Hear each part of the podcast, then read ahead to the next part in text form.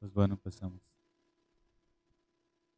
Hola, buenas noches, bienvenidos una vez más a este su canal Relatos con Mike DI. Me siento emocionado porque estamos estrenando una nueva sección de este canal. Hoy estamos estrenando la sección de podcast llamada Relatos con Cheve o con Café. Esta vez, pues estamos tomando café. Y tengo un acompañante muy bueno, que al cual agradezco mucho habernos invitado y abrirnos las puertas de su casa.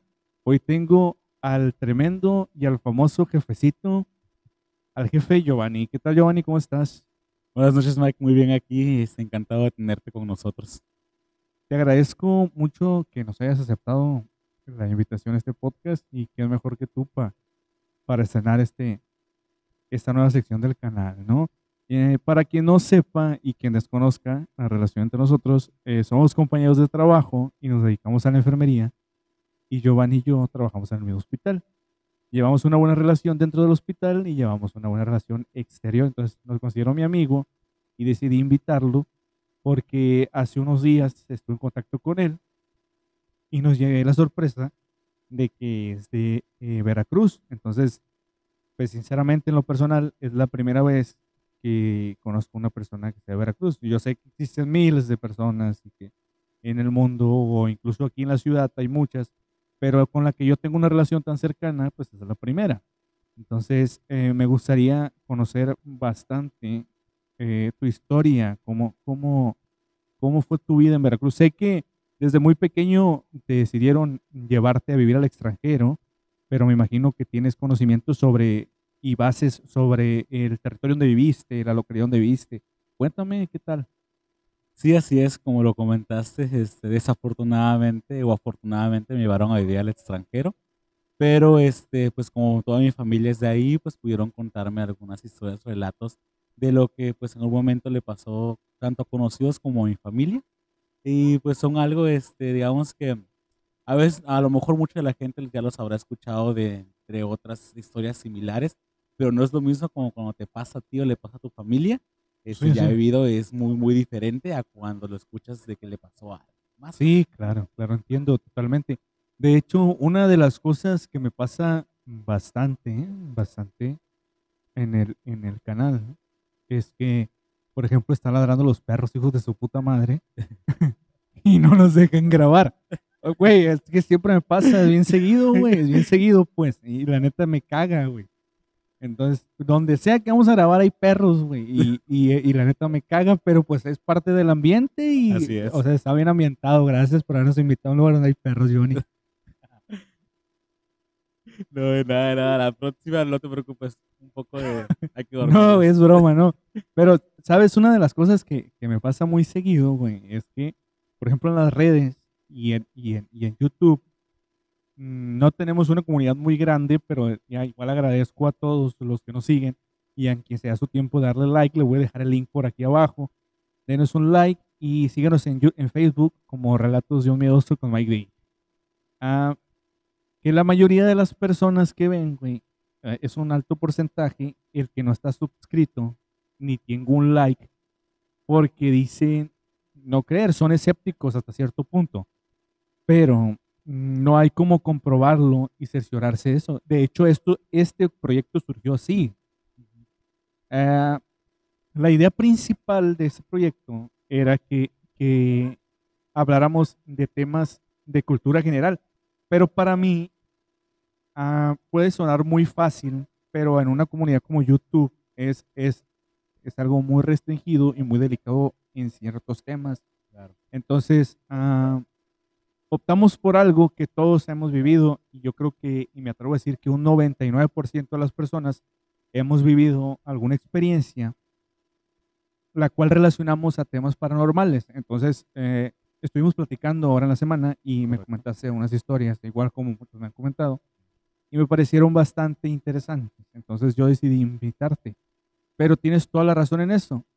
No hay como estar en el momento y, y- y vivirlo tú, o sea, am, a comprobarlo tú mismo. Y, y este, te- este tema y, y este canal se forjó así. Se forjó con el fin de comprobar mitos y relatarlos de cierta manera por ejemplo, eh, llegaban personas y me decían, ¿sabes qué, Mike? Este, hay una comunidad o hay una casa en tal pueblo, ¿por qué no vas y checas? Ahí dicen que la historia trata de esto, ahí ve a investigar, ve a hacer esto. Entonces, eh, me gusta, sinceramente soy muy fanático y, y, y me gusta. Entonces, dije yo, voy a invitar a Giovanni para que nos comparta esto, que, que se exprese, porque hay mucha gente que, que tiene miedo a eso y se retiene a eso. Mí me ha pasado bastante tiempo, ¿no? Que, que, dices, no, pues, ¿cómo voy a contar yo un relato de estos? Porque van a decir, ah, no, o sea, no inventes, güey, esta es mentira. Pero no, en realidad no. Yo sé que, que puede ser verdad y nadie más que tú está para comprobarlo. Gracias. Sí, de hecho, qué bueno que lo comentas. Como tú dijiste, pues somos compañeros, estudiamos los dos enfermería. Y cabe mencionar que cuando estudias esta carrera, pues nos hacen que creamos más en lo que podemos comprobar que a lo que pues lo, lo que escuchamos o a lo que nos puede cosas más que creamos más en la ciencia un poco más y dejar de a un lado las supersticiones de lo que se está pues que se ha creado dentro del pueblo de nosotros pues. Sí sabes que es muy común por ejemplo te lo digo personalmente no que muchas veces trato de relacionar uh, trato de, llevar a cabo ese, ese, esa cuestión de, de, relación entre las cosas más lógicas cuando pasa algo esto, ¿no? Por ejemplo, si se escucha un ruido en la cocina, rápido relacionamos como, ah, puede ser que dejé mal acomodado un plato y se resbaló, pero hasta que estás dentro en el momento, te das cuenta tú que hay cosas que sinceramente no se pueden explicar. Así. Em, me dices que, que, eres de una comunidad de Veracruz muy pequeña. ¿Qué, comunidad? Mira, este, de una comunidad muy pequeña, es un rancho agrícola que se dedica pues al cultivo de la caña, el azúcar, todo ello. Y se llama Ejido Venustiano Carranza, antes Chorrera. Es un pequeño pueblito que está ubicado al sur de Veracruz este, para que se ubiquen más o menos por dónde, todos conocen Tlacotalpan, a lo mejor he escuchado de Tlacotalpan por las fiestas. Entonces, bajando de Tlacotalpan, antes de Tacatemaco, vas a encontrar lo que es el pueblito que se llama Venustiano Carranza. Cabe mencionar que dije antes Chorrera, porque ese era el nombre que antes tenía el pueblito, pero que posteriormente se le quitó y se le dejó pues Venustiano Carranza. ¿Y por qué Chorrera? Mira, este, cuentan mis abuelos mis abuelos fueron prácticamente los primeros que llegaron a ese pueblito. Este, pues mi familia llegó ahí y digamos que ellos fueron los que empezaron a fundar lo que es el rancho. De hecho, la mayoría del rancho es familia. Este, todos este, tienen el mismo apellido, porque pues la mayoría pues, lo fundó mi familia. Entonces dice mi, pues, la, mi familia, mi abuelo, que es el que montó la historia, que antes en ese rancho existían una, cinco chorros que caían este, pues, simultáneamente. Y como todos saben, en Veracruz antes eh, pues existían lo de los piratas, pero como era el puerto más grande, llegaban los piratas, tesoros, intercambio, y todo eso. Entonces dentro de ese pueblo eran uno de los canales para que los piratas pudieran cruzar su mercancía sin ser atacados. Entonces, y usaban los, siete, los cinco chorros perdón, para esconderse. Eh, pero pues ya llegó, avanzó el pueblo, construcción, se secaron los cinco chorros, al ya no haber los chorros, pues le quitan el nombre y le ponen Venustiano. Ok, decidieron, pero era conocido como la chorrera por esta cuestión, ¿no? esa cuestión. Ya era eh, más histórica y, y decidieron cambiarlo. Sí. no, pues qué bueno. Cuéntame, Johnny, dices que, que, se encuentra cerca de Catemaco. Catemaco es, un, es una localidad o un municipio, no sé, desconozco sinceramente, que mm, es, es muy uh, productivo en cuestión de esoterismo y, y brujería. Es muy conocido por eso. Entonces he visto bastantes videos porque eh, sigo bastantes canales y estos me ha tocado que, mencionan mucho Catemaco. Y he visto que hay muchos brujos mayores y esas cuestiones como limpias, amarres. No me meto mucho en esas cuestiones, pero me intriga bastante porque para mí es un dato bastante curioso y bastante histórico porque ahí en, Veracruz es, algo histórico, ¿no? es lo que más se conoce prácticamente. Este, ah, ¿Conoces tú alguna, alguna cuestión como esta? Pues sí, mira, de hecho ya cuando este, pues decidimos regresarnos para, para México, después de estar en el extranjero, pues es obvio que tienes que conocer Catemaco porque es como parte de la cultura de ahí. Entonces, sí es un lugar muy histórico porque las calles son todavía son preservadas al tiempo atrás y de hecho cada año se hacen este, así como rituales de limpieza este, y de purificación tanto al pueblo como a las personas que habitan la localidad porque dentro de Catemaco hay una pequeña isla que se llama la isla de las brujas o de los brujos. Entonces en esa isla supuestamente dicen que pues es donde existían los brujos mayores y hacían pues todo lo que era brujería y la magia negra. Entonces, de hecho, sí puedes ir a la, a la isla, pero no se lo recomiendan a la gente que son muy susceptibles a sentir este, ciertas cosas, porque sabes que hay mucha gente que siente como las energías, las vibras y todas esas pues, sensaciones. Entonces, no se le recomienda a las personas que, van a, que vayan a esta isla, porque este, como ahí pues hacían toda la brujería, la magia negra, entonces digamos que está embrujada, maldita, como le quieras poner, pero cerca de Catemaco, de hecho, para Catemaco está la pequeña isla, y es la isla de los, pues, de los brujos, es de la magia negra. Y, va, y dentro de Catemaco, en casi cada lugar vas a encontrar altares, altares de este, para diferentes santos y para diferentes cuestiones, cada uno pues, su santo o lo que venere cada uno. Entonces, pues vas a encontrar diferentes altares y dentro de ellos vas a encontrar las ofrendas, van a ser muy casuales. Y de hecho, cada año se hace un festival de purificación en el cual se le permite a los brujos, se puede decir, a las personas que hacen la magia blanca o generan ciertos tipos de rituales este, para hacer todo esto en la comunidad.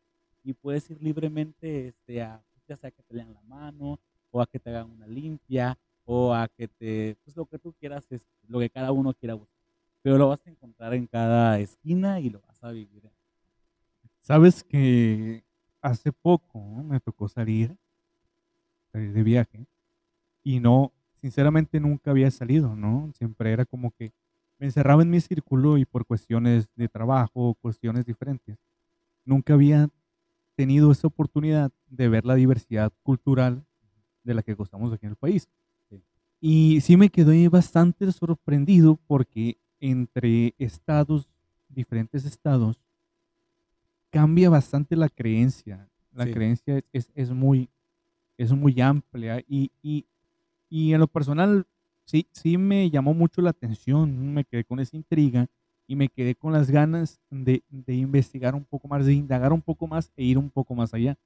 E, esa es una de las partes por la, que te, por la que te invité, porque yo sé que tú me ibas a ayudar con esa cuestión y que íbamos a ir un poco más allá en eso, en la diversidad cultural. Mm, fíjate que, que escuché y leí unos, unos artículos en los que mencionaban un pueblo, no sé si es una localidad, que se llama Puente Jula. Puente Jula. ¿Conoces Puente Jula tú? Mira, no lo conozco como tal, pero claro que pues he escuchado de ellos, es muy conocido allá. Bueno, muy conocido dentro de Veracruz, mucha gente fuera no lo conoce. De hecho, pues es un pueblito, se podría decir, muy, muy pequeño, relativamente pequeño, donde no hay nada, pero lo que sí hay es una iglesia muy antigua, es una iglesia, de hecho dicen que es la primera iglesia construida este, en Puente Jula. El detalle de esta iglesia o de este lugar es que hace muchos años en esa iglesia se generaban lo que eran los exorcismos por parte de este, pues, de, pues, del Vaticano. Entonces, este, pues la iglesia este, tiene pues almacenado lo que son pues ciertas historias, evidencia de todo estos exorcismos que se hace. De hecho, si vas a la iglesia como tal, puedes entrar y vas a ver este, las cadenas que están ahí este, en las paredes, en el suelo, como lado de ellas, porque pues las usaban para poder pues, sujetar a las personas para realizar estos, digamos que, eh, pues esto que se le hace a las personas. Entonces, Puente Jula cada año se hace un ritual de sanidad. En el, ¿Por qué sanidad? Porque como se usó la iglesia mucho tiempo para hacer exorcismos, digamos que pues tú pues sabes que hemos escuchado que los espíritus pueden trasladarse de persona a persona, las energías pueden encontrar otro cuerpo o entidad o motivo.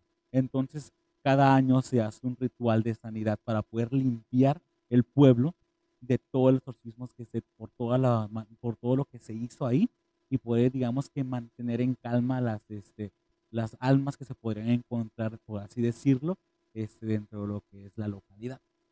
Fíjate que indagando en internet, porque me considero muy, muy metiche, este, me encontré que en realidad, como dices, era un lugar autorizado por el Vaticano, pero no encontré un artículo donde, donde en sí ya lo autorizaban, pues como una fecha exacta no lo encontré y sinceramente no indagué mucho, ¿no? Quise quedarme con esa expectativa porque siento que al momento en el que tú encuentras una explicación lógica, pierde como ese toque de suspenso y de intriga que, es lo que te llama más, ¿no? Eh, y sinceramente, pues es lo que me, lo que me gusta, es, es lo que me atrae a mí a estos temas. Y me imagino que a muchas de las gentes que nos ve y muchas de las gentes que nos va a ver, ¿eh? es lo que lo atrae, lo que lo atrajo a este video, es saber por qué. Cuéntame, Johnny, ah, las personas, ya lo contamos al principio, y, voy a volver a recalcar y hacer énfasis en que somos compañeros de trabajo y nos dedicamos a la enfermería. Entonces, la cuestión aquí, por la que yo también te quiero preguntar, es si, si alguna vez en, en tu carrera como enfermero o, en los años que llevas ejerciendo, no solo en el hospital que ejercemos ambos, sino en hospitales pasados, porque yo sé que ejerciste en otro lado y obviamente yo también y muchos compañeros hemos ejercido en diferentes partes. ¿Has vivido alguna, alguna experiencia paranormal ahí en el hospital? Porque eh, las experiencias paranormales en hospitales son famosísimas a nivel mundial. Y tú puedes buscar en, YouTube o en Google y rápido te va a vaciar un sinfín de experiencias o igual de videos. Que por cierto, no todos son reales, porque si hay manera de darse cuenta cuando es un montaje. Y voy a recalcar, señora, no crea todo lo que ve en YouTube, no crea todo lo que ve en Internet, no todo es 100% real. Y si lo ve de cierta manera como entretenimiento, puede ser muy buena, muy buena, muy buena, muy buen material, ¿no? Pero si ya, si tú te enganchas y lo quieres ver de cierta manera, creer lo que está dentro del círculo normal, pues no, no se puede, ¿no? Y es un tema tan amplio, pero muy amplio, yo lo veo así, porque todos hemos vivido cosas en un hospital, a los que nos dedicamos a esto, ¿no? Desde el personal de limpieza a camilleros, a la terapia intensiva, hospitalización, pediatría, mm, médicos, todo, ambulancias, todo hemos visto, ¿no? Entonces, yo te hago esa pregunta, ¿tienes algún relato que nos quieres compartir dentro de un hospital? Pues mira, fíjate que sí, Mike, este, yo, pues como tú dijiste, trabajaba en un hospital anteriormente, un hospital que está ubicado en Cancún. Este, el hospital, haz de cuenta que, bueno, yo, para hacerte así, pues como muy sincero, haz de cuenta que estábamos de guardia y como tú comentaste, como enfermero, pues votamos por diferentes servicios. Dentro de uno de ellos, pues fue la, la terapia intensiva. Entonces, como pues, para los que no sepan y los que sí, en la terapia intensiva se encuentran los pacientes pues, más críticos o graves del hospital. Entonces, este, pues fíjate que era una guardia. A mí no me tocaba trabajar, no me tocaba trabajar, pero pues se llenó la terapia intensiva, necesitaban que alguien más pueda trabajar, me hablaron a mí, pues decidí a trabajar horas extras de lo que no estaba dentro de mi tiempo. Entonces fui, porque ingresó una, un paciente nuevo a la terapia intensiva, porque pues allá pues en los hospitales un enfermero ve. Entonces, este, ingresó un paciente, el quinto paciente, porque eran cinco cubículos en la terapia intensiva. Entonces ingresa un quinto paciente, necesitan un quinto enfermero, me hablan a mí, asisto al llamado y es una paciente que pues ingresa pues este digamos por haber consumido este pues drogas y todo lo demás sí sustancias ilícitas sustancias ilícitas que no sé pues que ya Ingresa la paciente por ese motivo, se le hace lo que se tiene que hacer y se tiene que mantener bajo observación por debido al diagnóstico has mencionado. Entonces, el único cubículo que estaba disponible era el cubículo pues, este, de aislamiento, que es el que está todo encerrado, porque son para pacientes que tengan alguna enfermedad contagiosa. Sí, cuidado, efecto contagioso, ¿no? Así es. Pues bueno, entonces hace cuenta que me toca recibir a esta paciente, ya el turno de la noche, porque era en la noche, yo estaba en la tarde en la noche, pues como todo, recibes a la paciente, haces todo tu trámite. Ya dentro de todo estable, este, pues ya tú te dedicas a hacer tus, tus, notas, lo que tienes que hacer de trabajo. de repente la paciente este, pues estaba en sedación para mantenerla pues tranquila porque cuando se despertaba pues se ponía un poco agresiva. Entonces pues la paciente pues cuando este, de repente digamos que se le pasaban los efectos de sedación, este, la paciente gritaba, se ponía a gritar como loca, pero aquí lo que se ponía a gritar es, primero se reía, se reía como loca y ya posteriormente se ponía a gritar y empezaba a decir, como si hablara con, una, con otra persona que estuviera con, con ella entonces se ponía a decir, no, a mí no, a mí no, a mí no, mira, mira, a él mejor, mejor a él. Y se ponía a decir incoherencias. Entonces, como les había dicho, había otros pacientes que pues habían, pues estaban ahí graves.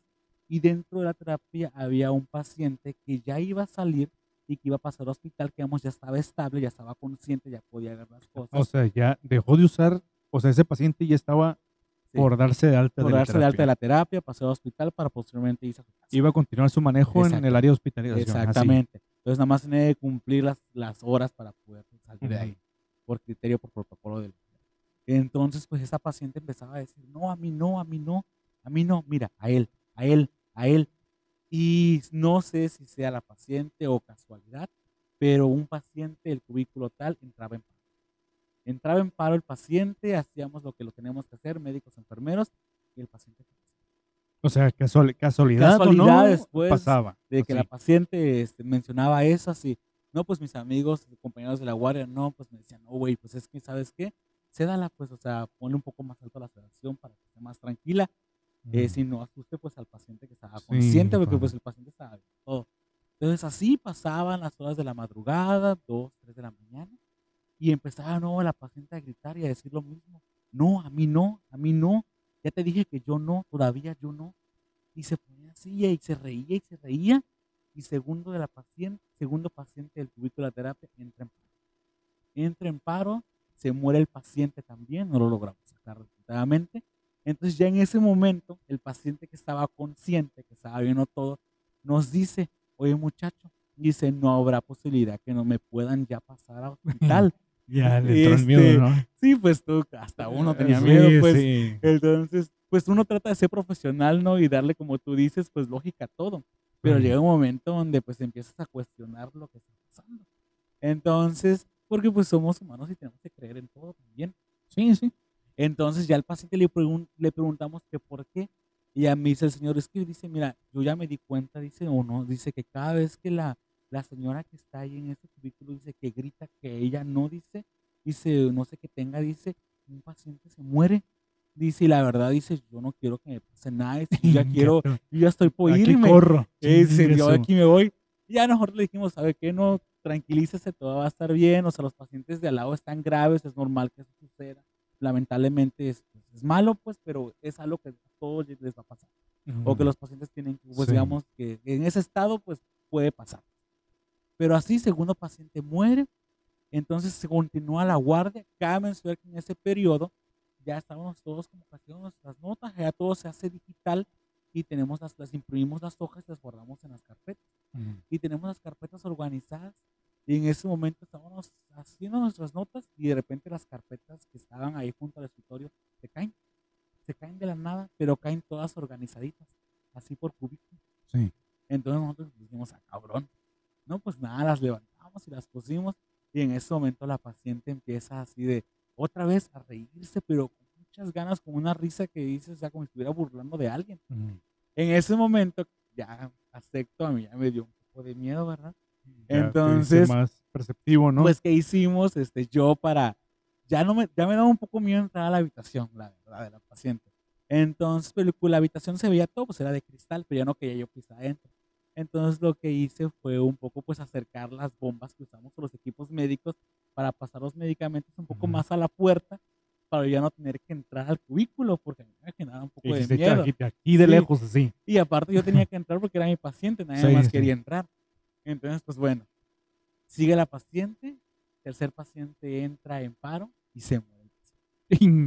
se muere el tercer paciente. O sea que se estaba caminando todo. Sí, o sea, estaba y entonces así ya dieron las 5 de la mañana, casi 6, y pues andas en esa hora prisa, pues, pues cerrando porque te va a recibir el siguiente turno.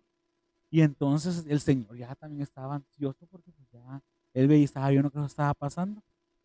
pues ya en el transcurso que... Ah, o este, sea, o sea, el señor que te pidió que lo sacaras estaba ahí todavía. todavía estaba ahí, pues No, no, lo pues, podíamos sacar, imagínate. pues porque no le puedo decir, lo voy a pasar al hospital porque se están muriendo los pacientes. Ya quieres correr tú Sí, y el o sea, amigo, no. no, ¿para dónde corro, no? Entonces, de repente, pues ya llegó el turno, solo ya nada más quedaba, pues digamos, vivo la paciente que te había mencionado y que era el señor que lleva al hospital porque estaba por irse de alta. Sí. Porque los otros tres ya habían fallecido de los cinco cubículos que estaban disponibles.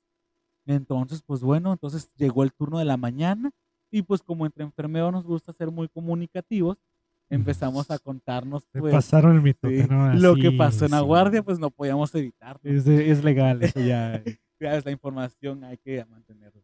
Este, entonces, pues, das de cuenta que ya estamos contando la información y de repente la paciente otra vez despierta y dice, ves, ves, te dije que a mí no, que yo no, pero no me creíste, no me creíste. Y se reía así, pero cabrón. Y yo dije, ¿sabes qué? Pues yo no quiero averiguar si eso no es. Yo ya entregué mi turno y me voy.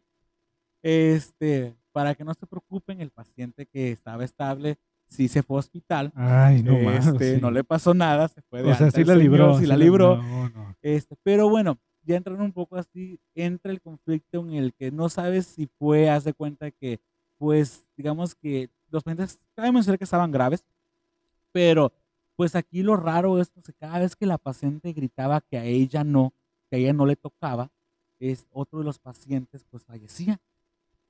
Fíjate que, que hay personas, como estamos platicando ahorita, que son muy perceptibles, muy, muy perceptibles, ¿no?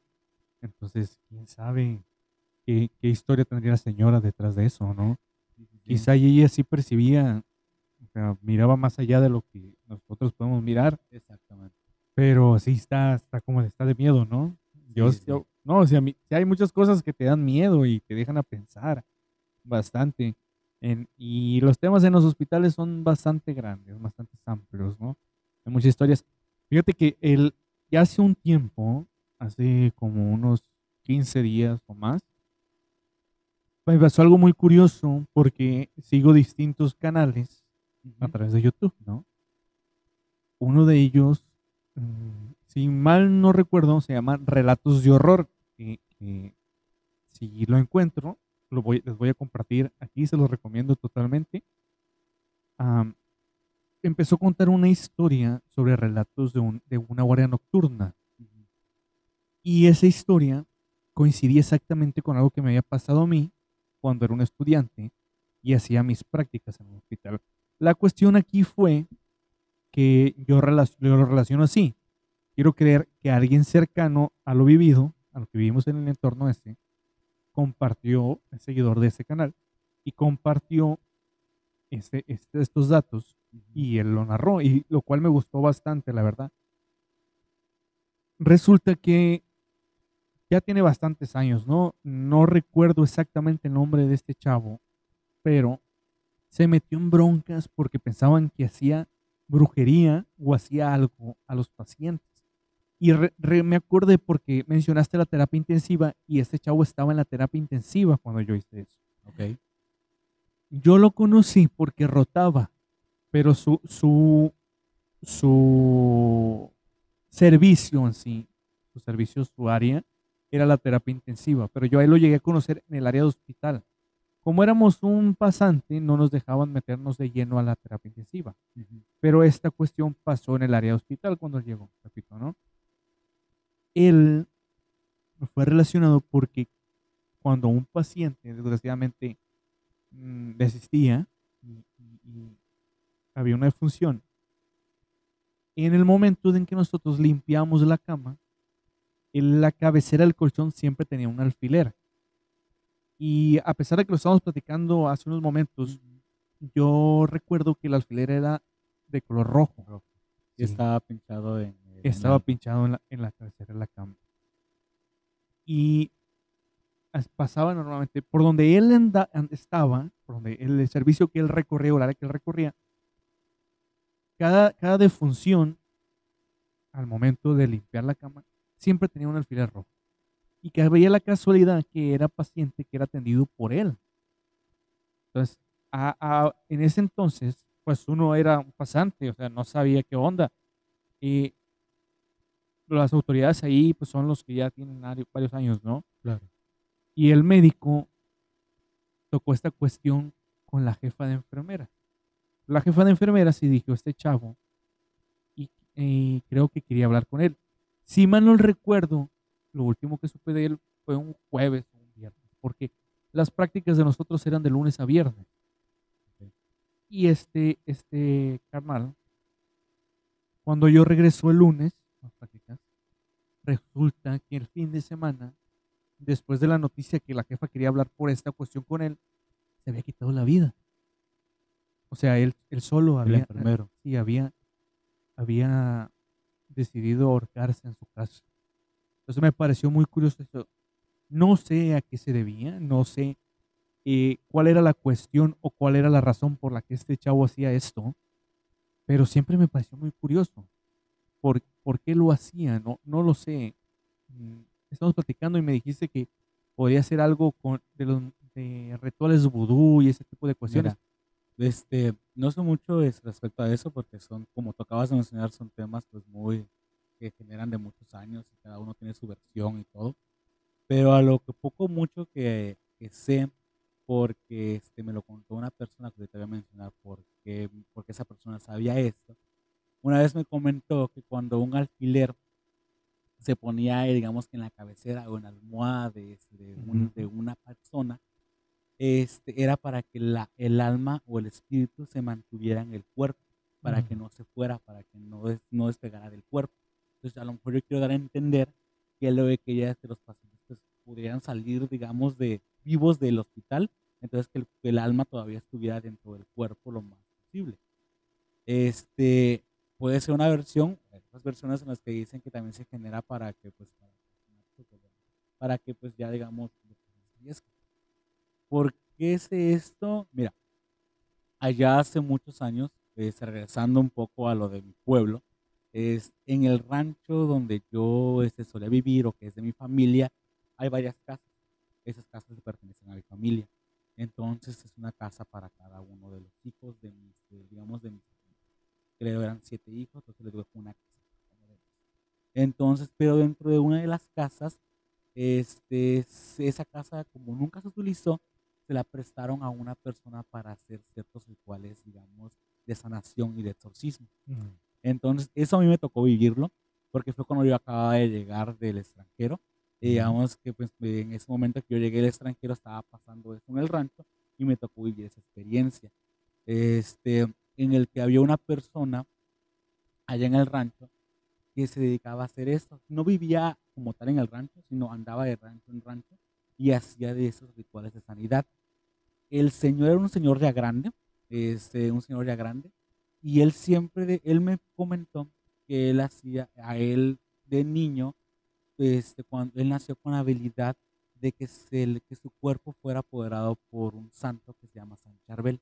Era, era, tengo entendido que se llaman recipientes, ¿no? Eso, eso, eran Ajá. recipientes, más o menos así. Entonces, el santo San Charbel, digamos que usaba su cuerpo de él para poder hacer estos rituales de sanidad. Entonces, él, digamos que mi abuelo se lo encontró en el pueblo, el señor que necesitaba un lugar donde hacer los rituales, le ofreció la casa que estaba abandonada del rancho y ahí empezó a formar los rituales.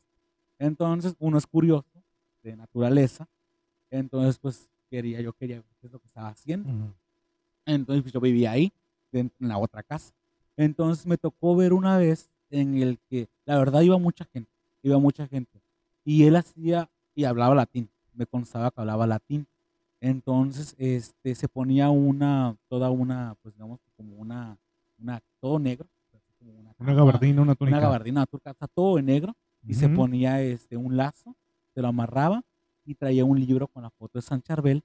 Y él hacía el ritual y San Charbel se apoderaba de él y hacía esta instalación. Dentro de ese tiempo que a mí me tocó, recuerdo que llegó una señora, que es- llegó una, una niña diciendo que, su mam- que a, la, a su mamá este, se le había apoderado pues, un demonio o algo por el estilo. Entonces le dijeron que la llevaran a la casa. Entonces recuerdo que la, la trajeron en un taxi. Este, era una señora, este, ya grande la señora, este, y entró a la casa, la metieron y pues me llamó la atención y yo me metí, quería ver qué es lo que estaba pasando.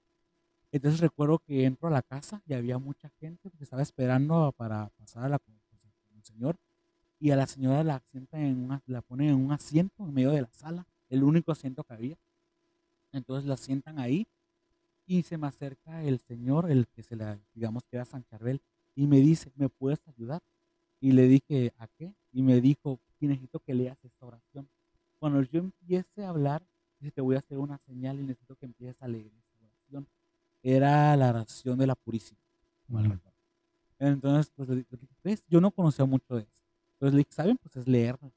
Entonces, pues la, la señora la pone en el asiento, él empieza con el ritual y la señora empieza, la verdad, no sé si estaba fingiendo, no sé qué estaba haciendo, pero la señora empieza a hablar incoherencias, pero en un idioma que no se entendía.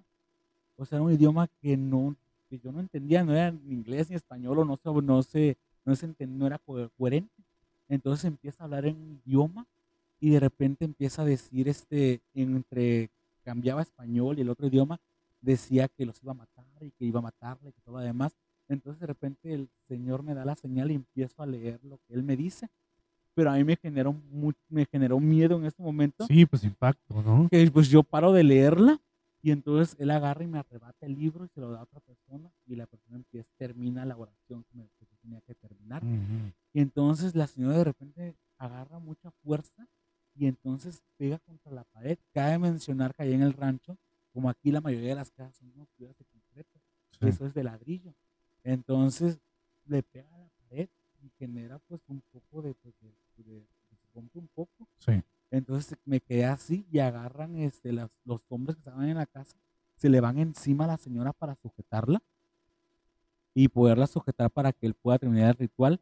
Y entonces este, no podían con ella, la señora, y era una señora ya grande, una señora ya adulto mayor, entonces no podían con ella, con la señora, y entonces este, a lo último termina el ritual, la señora ya le dicen que se la lleven a su casa y que tendrían que estar solo haciendo continuamente porque la señora la habían embrujado y este para la querían hacer el mal.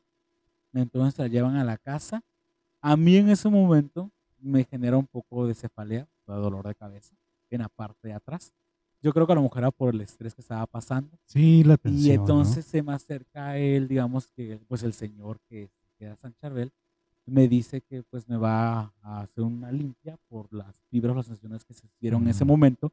Me la hace y en ese momento me dice que este, que pues este, que pues soy una de las personas que soy muy susceptible a, a este, digamos que a estas cosas, lo cual la verdad a mí nunca me había pasado. Pero bueno, me pasó en ese momento.